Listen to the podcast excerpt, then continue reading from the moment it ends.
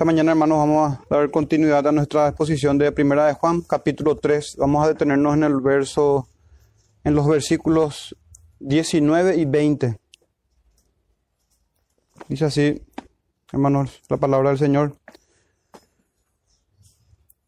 Y en esto conocemos que somos de la verdad y aseguraremos nuestros corazones delante de Él.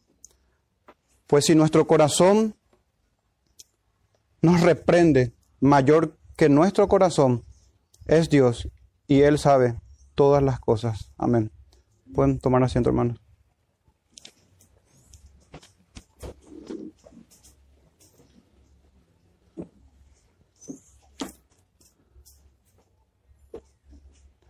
Muy bien, tenía pensado, hermanos, que avancemos nosotros hasta el verso 24, pero vamos a tomar solamente hoy dos versículos, 19 y 20. Les pido, hermanos, que me acompañen, por favor, en oración. Vamos a rogar al Señor, Padre nuestro. Te pedimos, Señor, todos juntos, que nos bendigas en tu misericordia, en tu amor eterno para con tu pueblo, Señor por los méritos del Señor Jesús, nuestro Salvador, por su obra en la cruz, por el perdón de pecados que tenemos en Él, nos acercamos confiados al trono de la gracia, de tu gracia, Padre nuestro. Bendícenos, Señor, por favor, por medio de tu palabra, por medio de tu santa escritura que ella sea expuesta con fidelidad, Señor, y que tu Santo Espíritu aplique a cada uno de nosotros tus testimonios, Señor, tu palabra. Y te lo pedimos en el nombre de Jesús. Amén.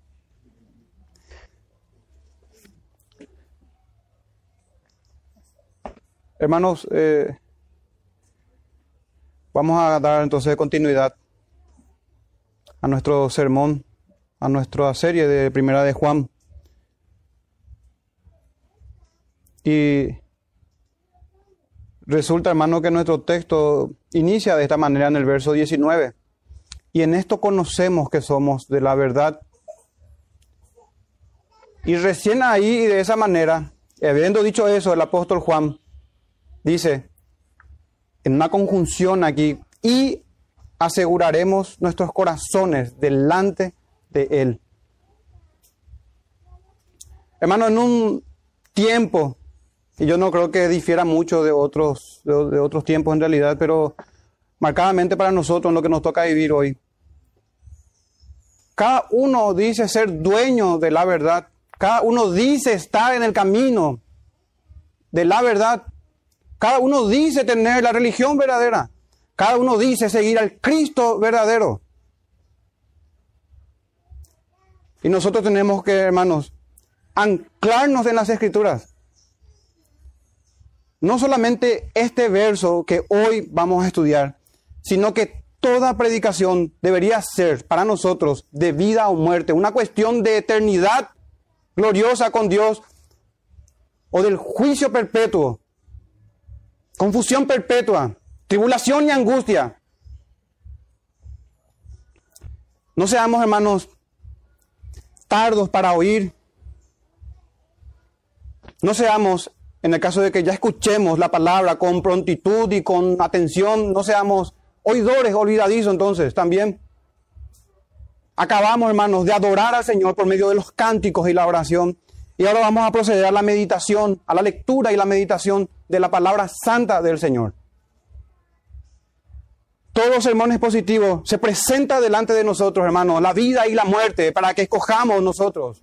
Y el Señor como dice su palabra, trae a los cielos, a la tierra y a los cielos, por testigo delante de todo aquel que escucha su voz. Porque al que mucho recibe, mucho se le va a pedir, se le va a exigir. Sabemos, hermanos, por las escrituras, que nadie tiene excusa. Porque Dios puso eternidad en el corazón del hombre y las obras de la ley están en el corazón de cada uno, acusando sus conciencias a cada uno, defendiéndoles o acusándoles. Hoy vamos a hablar de eso, hermanos, de asegurar el corazón delante del Señor. De hecho, que el sermón se titula de esta manera, el testimonio de una limpia conciencia en Cristo Jesús. Quise agregar esta última porción, hermano, estas palabras, en Cristo Jesús, porque esto es central en la vida del cristiano. En Cristo, uno puede tener toda la escritura y estar sin Cristo. De hecho, que los judíos, hermanos, según la carne nada más, no judíos espirituales, no tienen al Señor Jesucristo, no entienden las escrituras, le queda el velo de Moisés. Todavía. Entonces se titula este sermón El testimonio, lo que habla es eso, el testimonio de una limpia conciencia. Asegurar nuestro corazón delante del Señor. La gran pregunta es, ¿cómo hacemos eso? ¿Qué es lo que nos enseñan las escrituras? Vamos a hablar sobre eso, hermano, asegurando nuestro corazón. Y finalmente hablaremos también sobre la reprensión del corazón. ¿Y qué tenemos que hacer cuando nuestro corazón nos reprende? ¿Cuáles son los caminos que tenemos? ¿O cuáles son los caminos que usualmente se utilizan y que conducen a la muerte cuando el corazón te reprende o no reprende? Hermanos, recordemos, y siempre es importante, cada vez que vamos a las escrituras, cada vez que abrimos la palabra del Señor en nuestros hogares o en, donde fuere, en la iglesia, recordar cuál es el propósito, cuál es el espíritu de las escrituras. ¿Qué es lo que se está buscando con un texto? ¿Qué es lo que el escribiente busca? ¿Qué es lo que Juan quiso hacer con esta carta? El propósito de Primera de Juan, hermanos, es dar confianza a los creyentes ante las doctrinas gnósticas. Confianza que se obtendría sometiéndote, sometiéndonos nosotros, en aquel tiempo los hermanos nuestros, a un autoexamen, a una meditación o reflexión interna que debemos hacer Recordemos las enseñanzas gnósticas, hermanos. Apelaban a un conocimiento superior al apostólico, hacían una dicotomía para nada bíblica entre el espíritu o el alma y el cuerpo. Ellos vivían en pecado, pero decían que eran cristianos, pero no amaban a los hermanos. Entre varias, varios problemas de, doctrina y de conducta. Hermanos, vayamos a nuestro verso primero, a nuestro al versículo 19. Veamos esto de asegurar el corazón. De esto trata este primer verso. Y en esto conocemos que somos de la verdad y aseguraremos nuestros corazones delante de Él. Hermano, el verso 19 inicia así, en, en conocer que somos de la verdad. Esto es sumamente importante. Hoy es el tiempo para proceder nosotros, para eh, hacer un examen si estamos o no en la verdad. No solamente para nosotros, para toda criatura, hermanos, esto debería ser vital y fundamental. Pero ¿cómo conocemos nosotros que estamos en la verdad? ¿Cómo saber, hermanos, si estamos en la verdad? Y debemos fijarnos. Bueno, en el sermón pasado se predicó sobre este texto, justamente un versículo antes.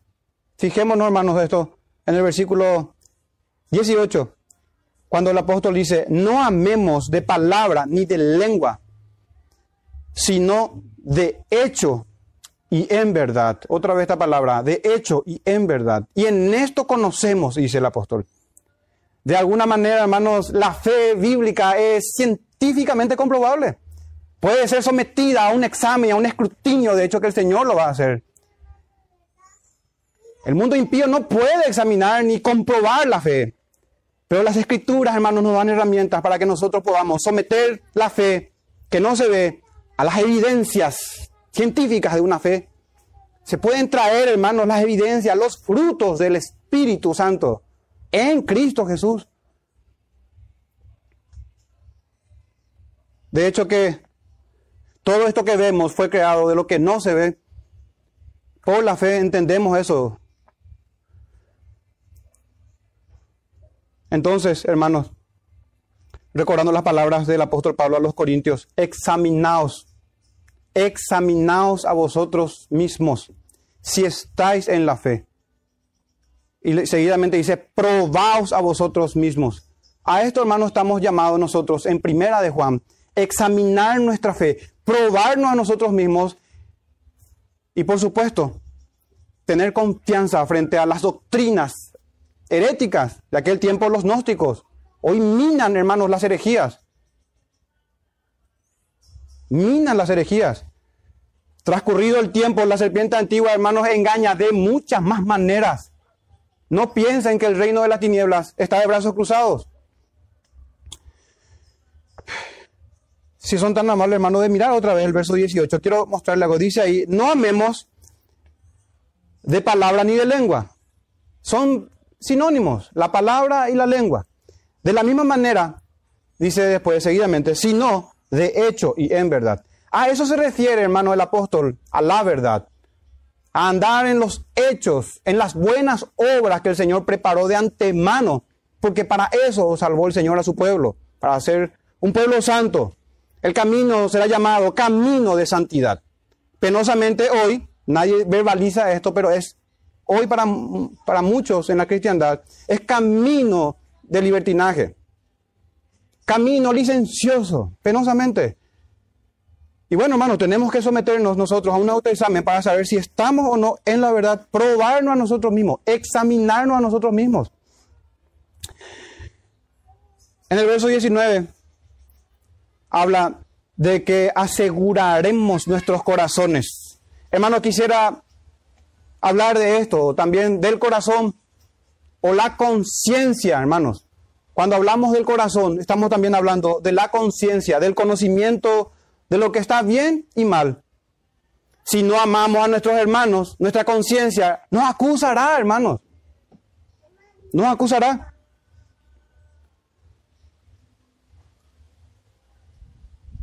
Quiero mostrarle, hermanos, esto no es nuevo en Juan, en el apóstol Juan habló de esto en su evangelio. En primera de Juan, también ahora que estamos estudiando. En segunda y en tercera de Juan también. Nada más le quiero leer, hermanos. Juan 13:35 dice esto. En esto conocerán, ve hermanos, se puede evidenciar, se puede conocer, se puede mirar. Esta es una fe que es observable. En esto conocerán todos que sois mis discípulos si tuvieres amor los unos por los otros.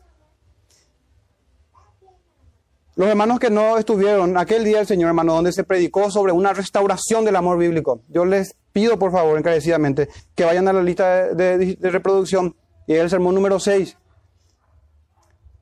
Porque es importante entender en qué consiste el amor. No significa vivir en una falsa paz en la iglesia local haciendo vista gorda a los pecados nuestros y de nuestros hermanos. Eso no es amar al hermano. De hecho que Jesucristo es nuestro ejemplo en todo, porque Él es nuestro hermano. Él no se avergüenza de llamarnos hermanos, dice en Hebreos 2.11. Y en Apocalipsis 3.19 dice, yo reprendo y castigo a todos los que amo. Y nosotros, hermanos, vamos a obrar diferente entre nosotros.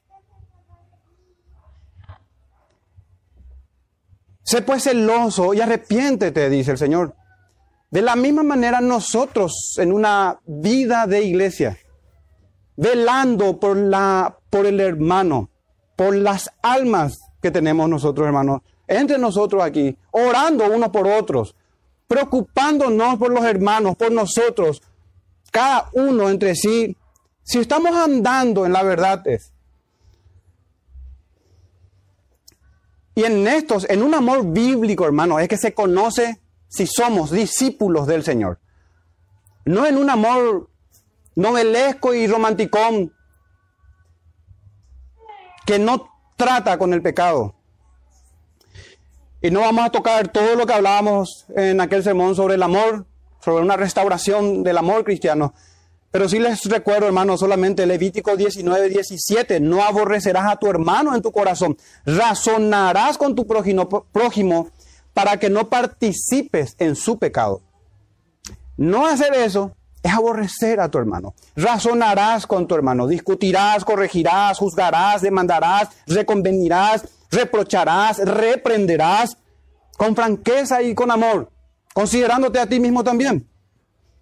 Hermano, ese es el amor cristiano. Y difícilmente hagamos esto eh, si no nos reunimos, si no nos congregamos. Difícilmente, y de hecho que no es recomendable hacerlo por mensajería de texto, ni por ninguna otra manera, hermano. Debemos, porque se está tratando de algo muy importante, el alma de una persona. Son nuestras almas las que están en juego. Esto es el amor, este es el amor cristiano.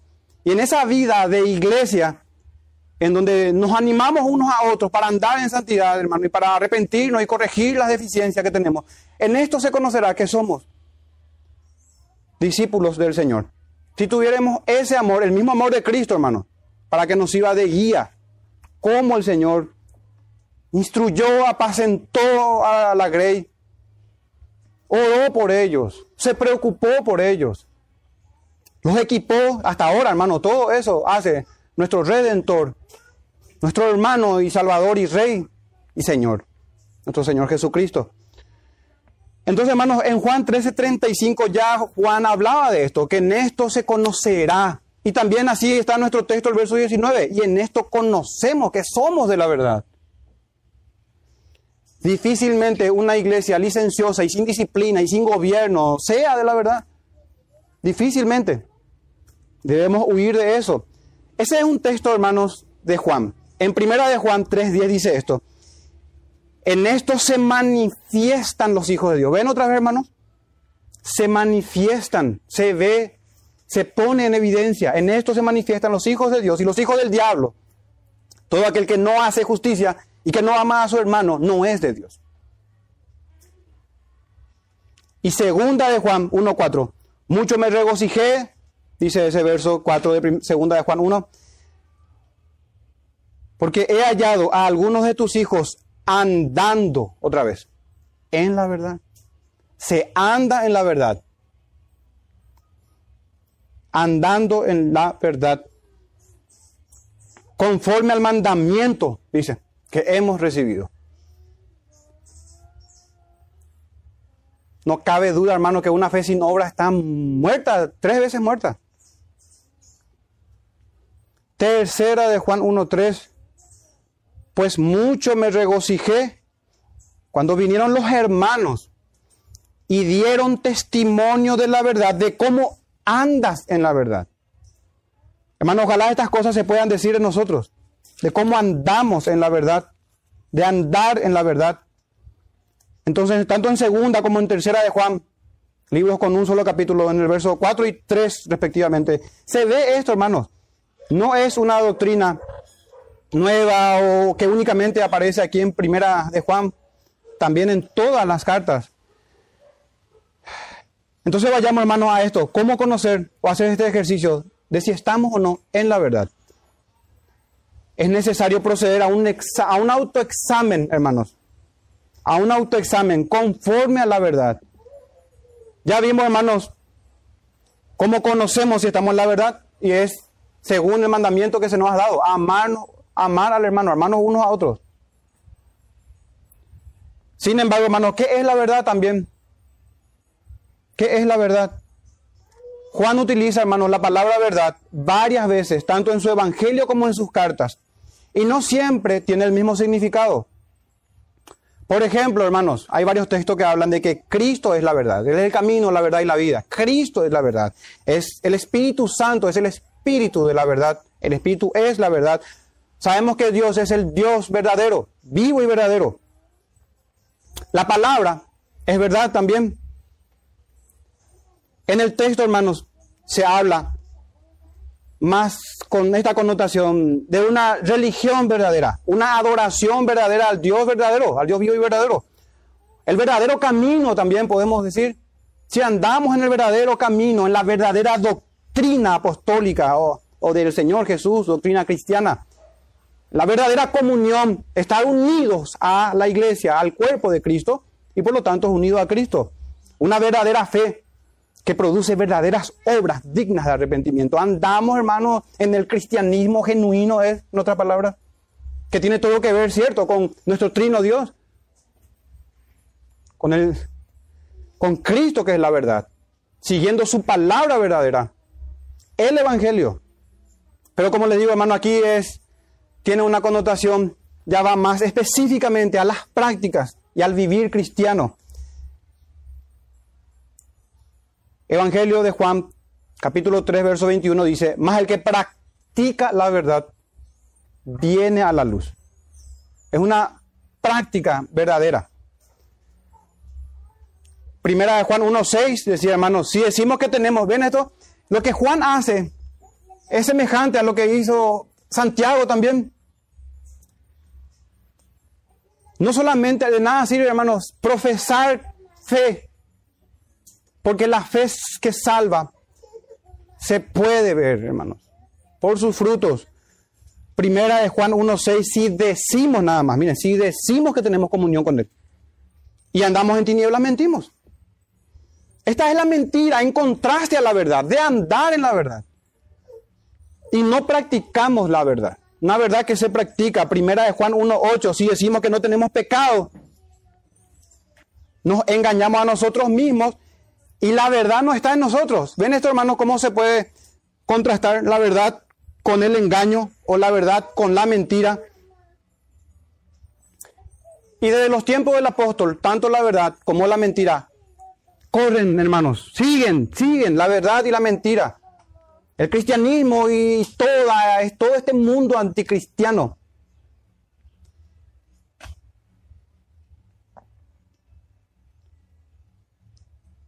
En esto conocemos que somos de la verdad. Entonces, hermanos, que quede bien claro que se trata de lo que en, doctrina se conoce como santificación. De la obra que hace nuestro trino Dios, el Espíritu Santo, hermanos, da, eh, infunde en nosotros ánimo, poder, sabiduría, convencimiento, discernimiento. Esto no es apartado del Hijo, sino que en virtud de nuestro Señor Jesús, unidos a la vid verdadera. En esto se evidencia si somos de la verdad, si andamos en la verdad, y si es así, hermanos, entonces continúa el verso 19, aseguraremos nuestros corazones delante de Él. Porque ¿cómo vamos a presentarnos al Señor en oración sabiendo que Él lo conoce todo, hermanos? ¿Cómo vamos a presentarnos delante del Señor sin arrepentimiento? Si tenemos nuestra ofrenda y tenemos enemistad con el hermano, hay que reconciliarse con el hermano y luego traer la ofrenda.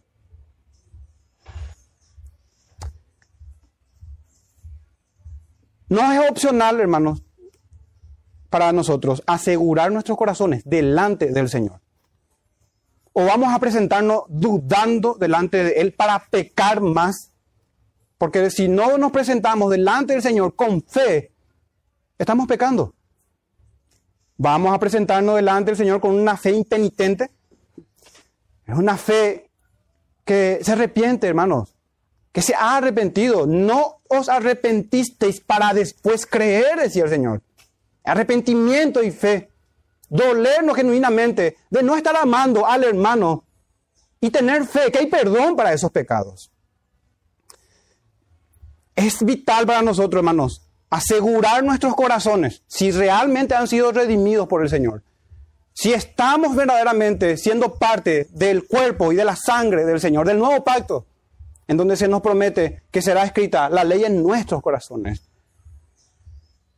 para que andemos en ellas, donde se nos promete que seremos limpiados de nuestros ídolos, y nosotros entre ellos un ídolo más, y seremos limpiados de nuestros ídolos, donde se nos promete que se nos da un nuevo corazón, sensible a la conciencia, un nuevo corazón que nos va a reprender, hermanos, si no andamos en la verdad, a no ser que nosotros hagamos caso omiso a lo que dice nuestro corazón, nuestra conciencia. Tenemos que proceder, hermanos, según el propósito de Juan. Examinar nuestra fe para Dios mediante gozarnos al estar en Él. Porque si nos vemos desaprobados, abogado tenemos para con el Padre, a Jesucristo el justo, hermano. En Isaías 32, 17, hermanos, dice esto el profeta hablando de las hijas de Sión y de los juicios que vienen sobre, sobre Israel, dice esto. Y el efecto de la justicia será paz. Hermanos, no podemos andar en desobediencia y presentarnos delante del Señor. Cuando Jesucristo nuestro Señor se aparecía en cada día domingo, primer día de la semana, Él decía, paz a vosotros.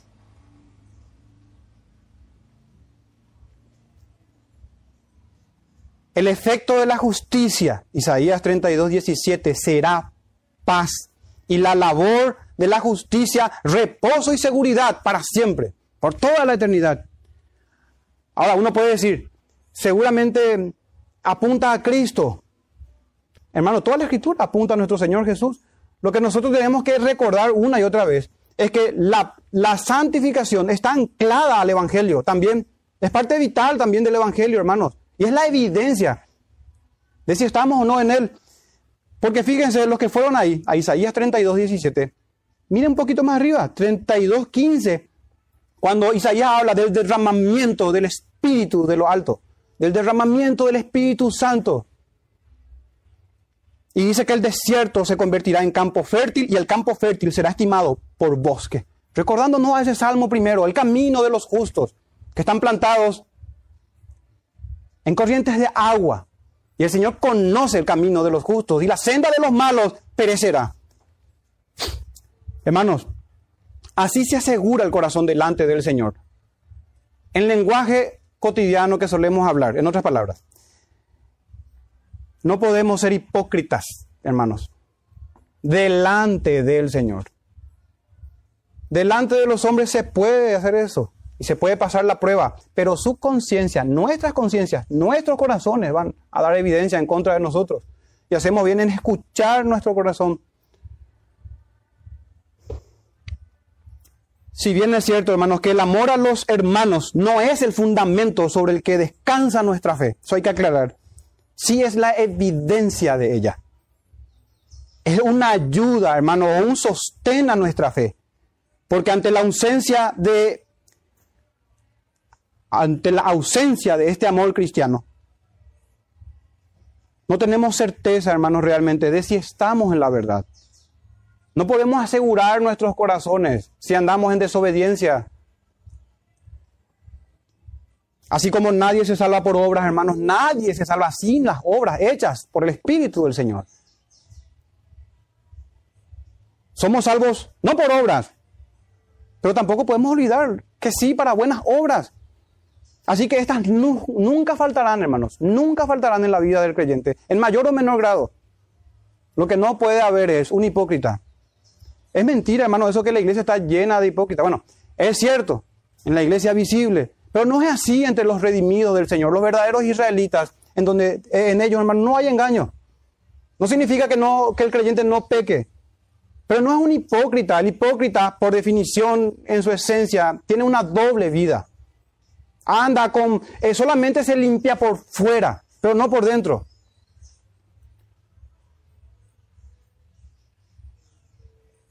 Vayamos, hermano, a nuestro versículo número 20. Hablemos ahora, porque fíjense, hermano, en el verso, en el versículo 19, dice, si amamos a nuestro hermano, no de lengua, recuerden el 18, sino de verdad, o sea que de hecho y de verdad, si eso es así entonces, y en esto conocemos que somos de la verdad y aseguraremos nuestros corazones delante de Él. Pero ¿qué pasa si no, hermanos, verdad? Y el verso 20, vamos a ver la reprensión del corazón. Pues si nuestro corazón nos reprende, mayor que nosotros, nuestro corazón es Dios y Él sabe todas las cosas. Imagínense, hermanos, solamente nuestro corazón es capaz de reprendernos. ¿Cuánto más el Señor omnisciente? ¿Cuánto más Él? Calvino dice sobre esta cita, nadie puede estar delante de Él a menos que la integridad de su conciencia lo sostenga. Hermanos, la oración santifica al creyente. De hecho que la oración es privativa del creyente. Muchos creen que oran, pero nunca han orado. Y lo que están haciendo les cuenta por pecado. La oración es privativa del creyente. En esa intimidad con Dios, vamos a Él sabiendo que Él conoce todas nuestras intenciones. Todas nuestras intenciones.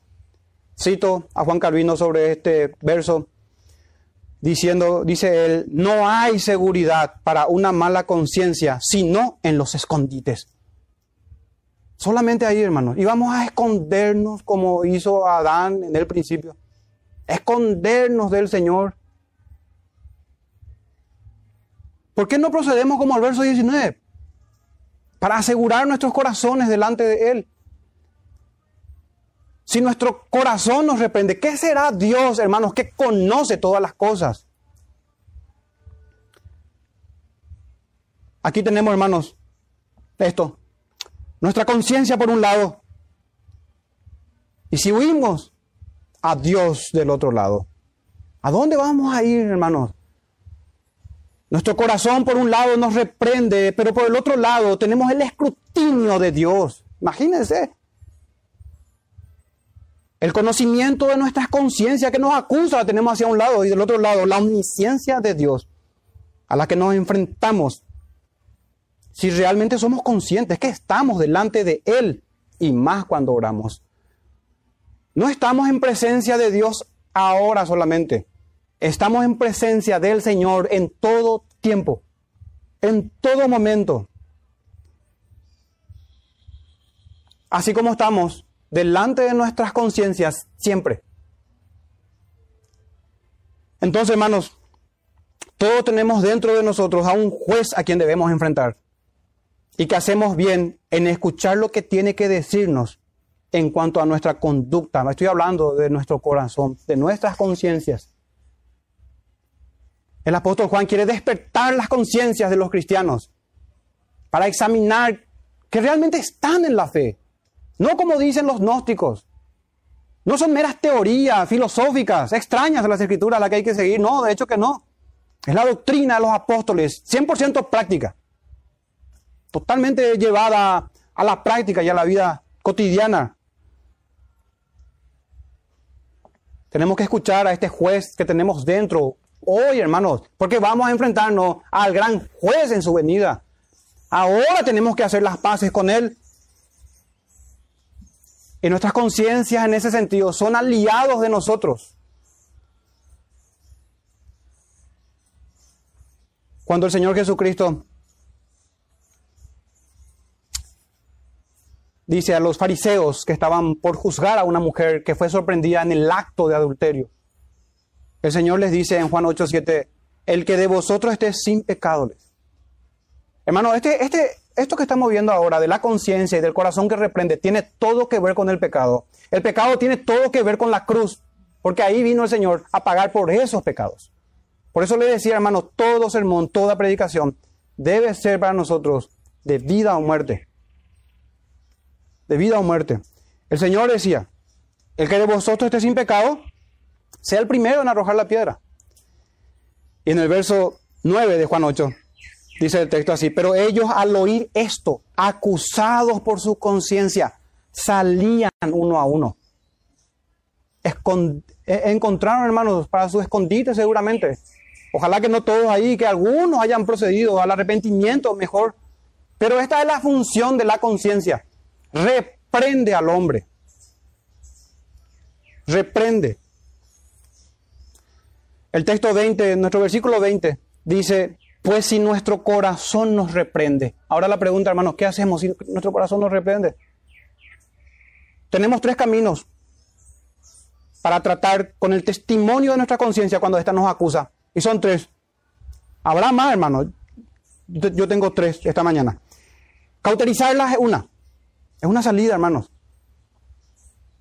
Engañarla es otra. También se puede hacer y vamos a ver cómo se hace eso. No para proceder así, para abandonar eso que estamos haciendo. Tres caminos tenemos al encontrarnos con este juez interior. Cauterizar la conciencia, engañarla o escucharla, hermanos, para llevar, para ir al Señor en arrepentimiento y en fe. Vayamos, hermanos, al primero. La primera opción, cauterizarla. Significa, hermanos, quemarla hasta que enmudezca, hasta que deje de molestar, de fastidiar.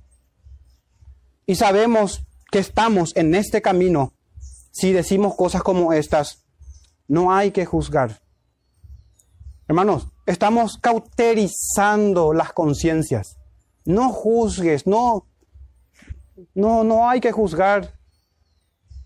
Siendo que Jesucristo dijo que debemos juzgar con justo juicio. Con justo juicio. Habiendo quitado nosotros la enorme viga para procurar al hermano ayudarle, como leíamos en Levítico, con la paja que tiene en el ojo. Así.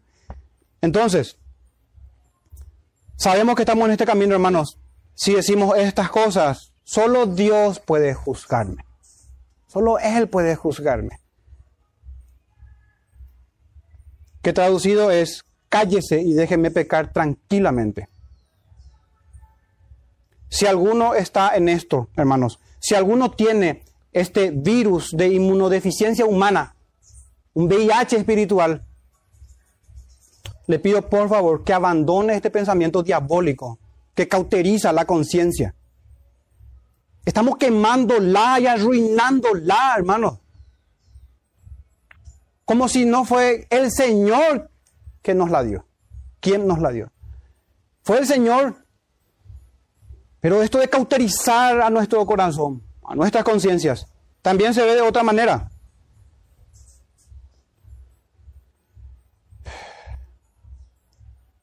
Y es de la siguiente, hermanos, que les voy a expresar a continuación.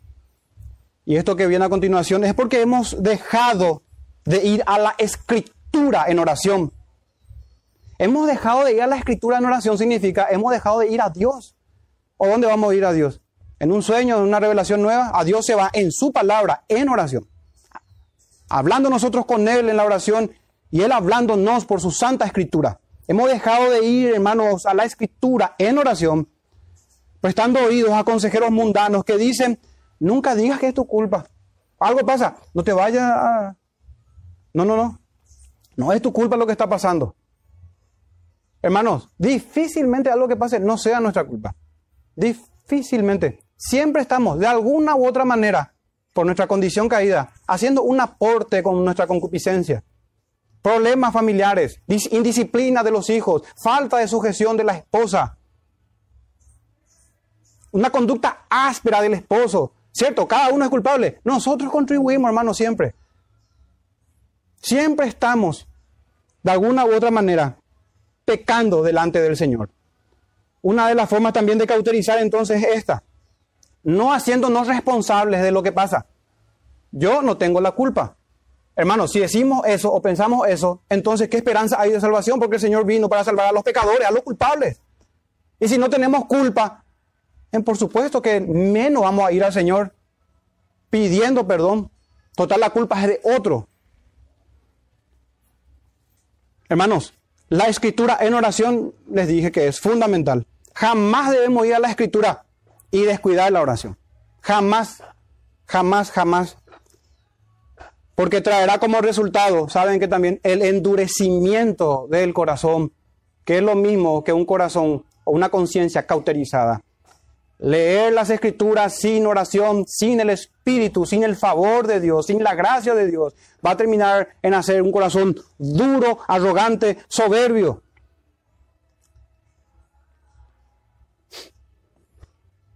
¿Cómo sabemos que nos está pasando esto? Si decimos, porque ya sabemos la escritura, a mí mi conciencia no me acusa.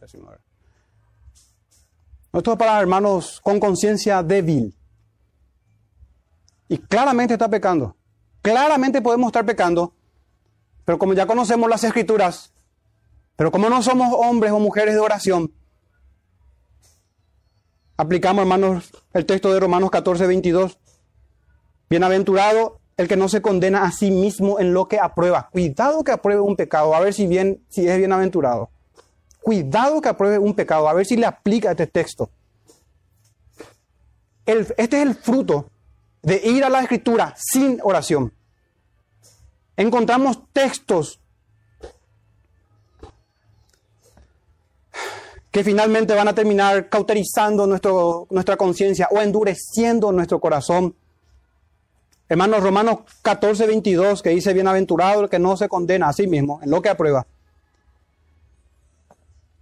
Es un texto muy mal interpretado.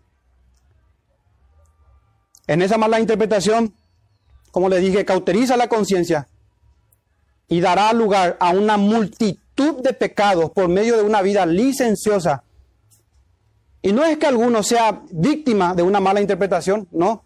Todo lo contrario. Es que el corazón engañoso, más que todas las cosas, es...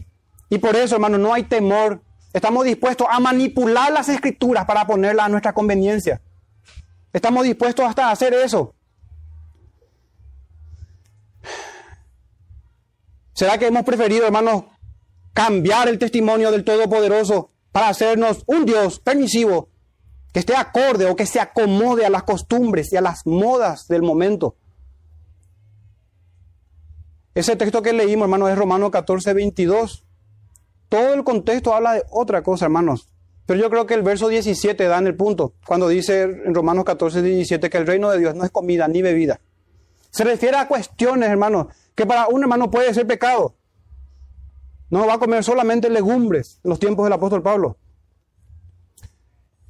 Si él está convencido de que eso es pecado y transgrede eso, hermanos, está pecando. Entonces esa libertad que tenemos son libertad de meros rituales religiosos nada más. El reino de Dios no es comida ni bebida, pero fíjense hermanos, sino justicia. Cuidado con aprobar una injusticia. Justicia, paz y gozo en el Espíritu Santo. Si el Espíritu es santo, ¿será que nosotros vamos a andar en inmundicia, hermano? ¿Será que el Espíritu Santo morará en la inmundicia de templos, de ídolos? Claro que no. Claro que no. Punto número uno, entonces, que podemos, un camino a tomar que no le aconsejo para nada en la reprensión del corazón, cauterizar la conciencia, es. Punto número dos, o segundo camino que podemos tomar, engañar a la conciencia. Engañar a la conciencia. Esto se da, hermanos, cuando la voz de la conciencia es mal interpretada interpretamos su voz, su reprensión, su acusación. En este caso, hermanos, la maldad suele arroparse de piedad mentirosa. La insignia es la victimización. Ahora, esta persona está escuchando, parece, aparentemente sí escucha. Ya no dice como aquel que lee las escrituras sin el espíritu, y busca texto para justificar su pecado. Ya no procede así. Parece que vamos avanzando, hermano. Vamos peldaño por peldaño. Aquí ya escucha, aparentemente. Pero hermanos, procede engañosamente, con su misma conciencia. Es tramposo hasta consigo. La victimización es su insignia. Pero aquí, hermanos, por lo menos hay algo de esperanza más que en los ejemplos anteriores. Pero victimizarse no es el camino, porque una victimización, hermanos, o en una victimización, estamos cayendo, o creyendo, mejor dicho, perdón, en nuestra inocencia. Estamos creyendo que somos víctimas. Otra vez, ¿qué es lo que siempre se elude? La culpa. Yo no soy culpable. Hermanos, Jesucristo lleva nuestras culpas. ¿Por qué que encontramos diferentes caminos para andar en el error? ¿Por qué no vamos al camino que nos traza la doctrina de los apóstoles. Podemos engañar a nuestra conciencia, arroparnos de una piedad mentirosa que se duele supuestamente. Pero hermanos, somos meras víctimas, entre comillas. Sí comí, tiene que ser nuestra respuesta. ¿Has comido del árbol que te dije que no comieras? Sí comí, eh, sí comí. Para ser vestido con las túnicas de pieles del Señor que prefiguraban al Señor para recibir la promesa de un Salvador.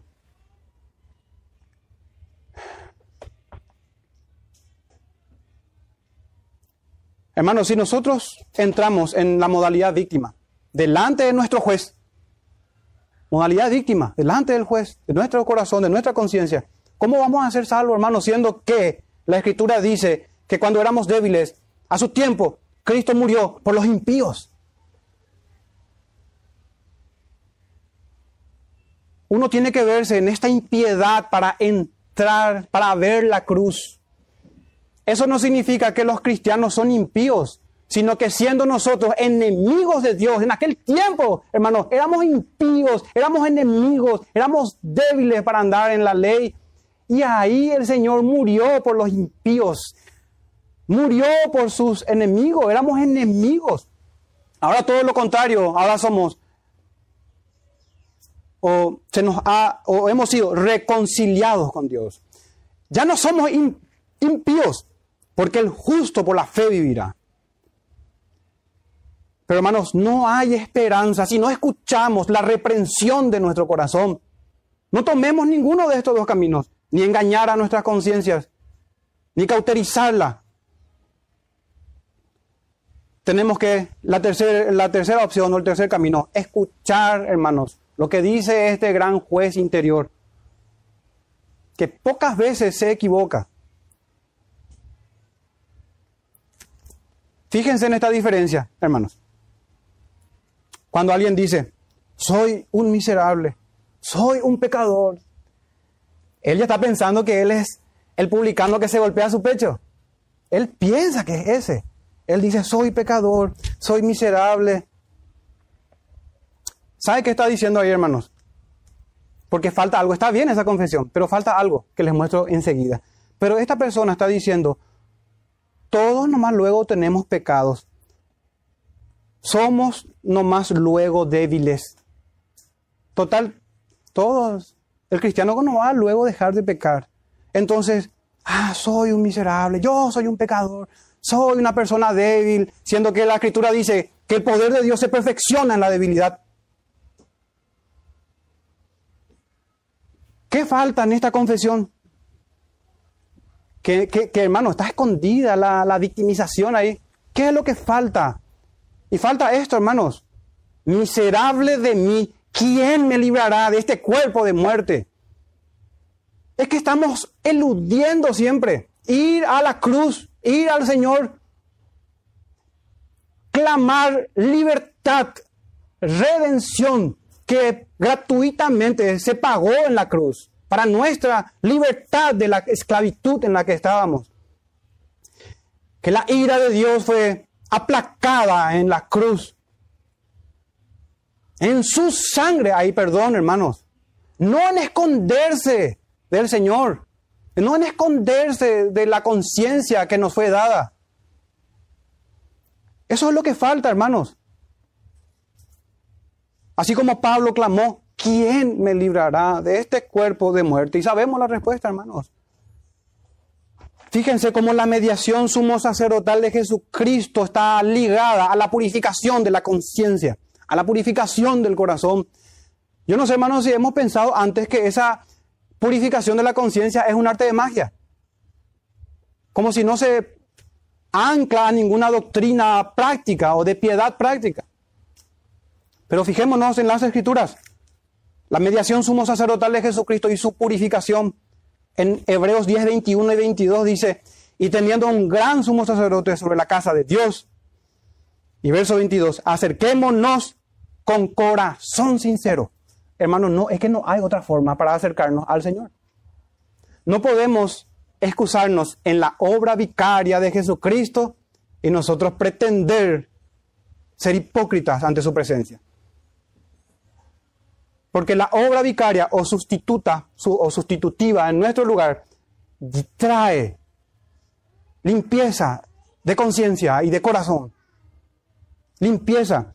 El verso 22 decía así, acerquémonos con corazón sincero, en plena certidumbre de fe, purificando, purificados los corazones de mala conciencia y lavados los cuerpos con agua pura.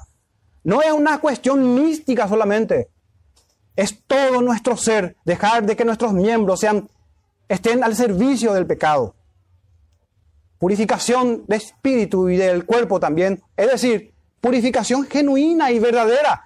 No limpiarnos de afuera solamente, hermanos, sino que de manera íntegra, del corazón.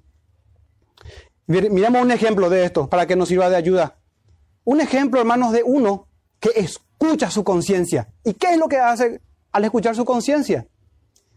Vayamos por favor al Salmo 139, Salmo de David. Salmo 139. Salmo 139. Fíjense, la versión Reina Valera, no sé otras versiones, pero la versión Reina Valera pone este título al Salmo. Omnipresencia y omnisciencia de Dios. Y qué notable, hermano, porque justamente nuestro texto en el verso 20 habla de que Dios conoce todas las cosas. Quizás nuestra conciencia no conozca todas las cosas, pero si nuestra conciencia nos acusa, ¿vamos a pasar la prueba, hermano? Esta es una forma de evidenciar el perdón que hemos recibido del Señor. Arrepintiéndonos y, ir al Señor como corresponde, hermano, arrepentidos. Limpiándonos, limpiando las conciencias. Muy bien. 139, Salmo, verso 20. En adelante dice así. Porque blasfemias dicen ellos contra ti. Tus enemigos toman en vano tu nombre. Y miren, esto es impresionante. No odio, oh Jehová, a los que te aborrecen. Y me enardezco contra tus enemigos. Los aborrezco por completo. Los tengo por enemigos. Pero ¿qué pasa, hermanos? Después de estas declaraciones tan duras e imprecatorias, miren el salmista, hermanos. Examíname, oh Dios, y conoce mi corazón. Aparentemente, hermanos, el salmista, David se siente acusado por su conciencia. Y no se esconde. Yo personalmente creo que Él está obrando con un celo santo, con un corazón conforme al corazón de Jehová, con un corazón conforme al corazón de nuestro Señor Jesús. Estas son las palabras de Jesucristo en el profeta David, en el rey David. Pero David, hermanos, dice en el verso 23, examíname, oh Dios, y conoce mi corazón, pruébame y conoce mis pensamientos que son los que le están agobiando a él. Y ve si hay en mí camino de perversidad y guíame por el camino eterno. Hermanos, este es un ejemplo para nosotros cómo obrar en el verso 20 cuando nuestro corazón nos reprende. Así debemos obrar. Michael dice lo siguiente, Juan desafía a los creyentes a iniciar un autoexamen completo y a tener plena, plena conciencia de la omnisciencia de Dios. Ya finalizando este verso 20. Ese es el desafío, hermanos. Si nos hemos amedrentado delante de nuestras conciencias, hermanos, ¿cómo será delante de, de aquel que conoce todas las cosas y delante de quién andamos? Así como decía Elías, delante de quién estoy, Jehová, delante de quién estoy. Es una persona íntegra, sujeto a pasiones como nosotros, Elías, pero íntegro, hermanos. Eh, creyente verdadero, en otras palabras. Entonces, Juan no quiere cauterizar nuestras conciencias, sino todo lo contrario. Quiere avivarlas, quiere despertarlas por medio de la verdad, la verdadera fe y la verdadera religión que se traduce en evidencias por el poder del Espíritu y en Cristo. ¿De qué te sirve tu profesión de fe, tu testimonio delante de los hombres, si no tienes el testimonio interno de una buena conciencia? ¿O de qué te sirve decir que sos cristiano o cristiana? Teniendo solo apariencia de piedad. Hermanos, claro que vamos a ser reprendidos. Yo les ruego, por favor, que tomemos la tercera opción, el tercer camino. Ya estamos finalizando, hermanos, pero quiero dar un último ejemplo y luego cerrar con una reflexión, unos, unos textos de una limpia conciencia. Y como siempre, esta limpia conciencia, para que lo que no quiero, hermano, que quede ahí en la nube de esto, cómo la limpia conciencia está llevada o remolcada, si podemos decir, acompañada de la obediencia en el Señor y de corazón.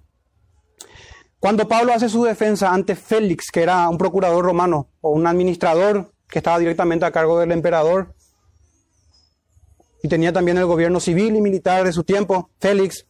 Y Pablo comparece, hermanos, delante de él y, da su defensa en Hechos 24. Y es interesante lo que dice, hermanos, del verso 14 al 16. Pero esto te confieso, que según el camino, este es el camino, hermano, que estamos estudiando ahora, de la verdad, que según el camino que ellos llaman herejía, así sirvo al Dios de mis padres. Miren esto, creyendo todas las cosas en la ley en los profetas, que en la ley y en los profetas están escritas. Y acá tiene el 15, hermano, dice, teniendo esperanza en Dios, la cual ellos también abrigan, de que ha de haber resurrección de muertos, así de justos como de injustos. Y el 16 dice, por esto procuro tener siempre una conciencia sin ofensa ante Dios y ante los hombres. Porque Él sabe que se va a enfrentar a ese juez. Y Él, hermano, trata con su conciencia, doctrina que hemos, creo yo, olvidado, no tratado, pero gracias a que estamos leyendo las escrituras, hermano, podemos meditar esta mañana hacer en la conciencia.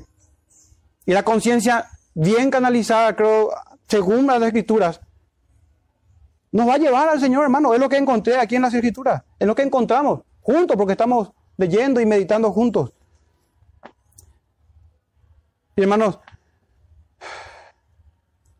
en 2 de Corintios 1:12 tenemos estas palabras de Pablo, porque nuestra gloria es esta. Y dice esto, el testimonio de nuestra conciencia. Y miren a continuación, que con sencillez y sinceridad de Dios, no con sabiduría humana, sino con la gracia de Dios, nos hemos conducido en el mundo y mucho más con vosotros, entre creyentes y en el mundo entero. Se gloría Pablo en su conciencia, porque está purificada por la palabra y por el Espíritu Santo. En un corazón regenerado, hermanos, en algo que el mundo no puede hacer, que es ir al Señor para recibir perdón Hermano, ya terminando el sermón, ¿será, ¿será que se examinaron o nos examinamos a nosotros mismos? Nuestras conciencias. Debemos ir, hermanos, y hacer un examen, meditar sobre nuestros caminos, meditar sobre nuestros pecados, para ver lo horrible que es en buscar y examinar en nuestro corazón esos pecados ocultos que están ahí en oración. Porque es el propósito del libro y del sermón de hoy. Y si nuestro corazón nos reprende, hermanos, mayor es el Señor. Él sabe todas las cosas. Hay muchos que interpretan esto como que si tu corazón te reprende, tranquilo, el Señor te conoce bien que sos una buena persona. Hermano, no, no es forzar el contexto. A simple vista el texto parece eso. Y de hecho que Lutero lo interpreta así, pero Calvino y muchos otros lo interpretan como hoy estuvimos meditando. ¿Cómo puede ser que todo el contexto hable de obediencia y que esa sea la certeza frente a los gnósticos impíos? Y frente a todo impío hoy, llámele como quiera. ¿Cómo puede ser, hermano, que supuestamente si tu conciencia te reprende, eh, no, no le hagas caso? Sería esa la aplicación al sermón. Pero no puede ser, hermanos. Nosotros podemos acallar a nuestras conciencias al punto de enmudecerla totalmente. Pero de nada nos va a servir, hermanos, porque mayor es Dios a quien no podemos callar ni decirle, ¿qué haces? Y Él solamente sabe todas las cosas. Y no solamente eso, hermanos, sino que también es santo y justo y no tendrá por inocente al culpable. Y aparte de eso, es todopoderoso para dar a cada uno según sus obras y si fuera poco, Él es fiel y veraz. Y dijo que llegará el día en donde juzgará en la persona de su Hijo a los vivos y a los muertos en su manifestación y en su reino.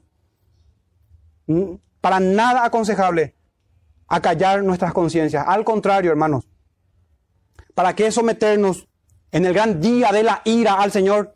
¿Por qué no ir a la cruz donde la ira del Señor fue llevada ahí, fue derramada en la cruz y Cristo llevó nuestros pecados?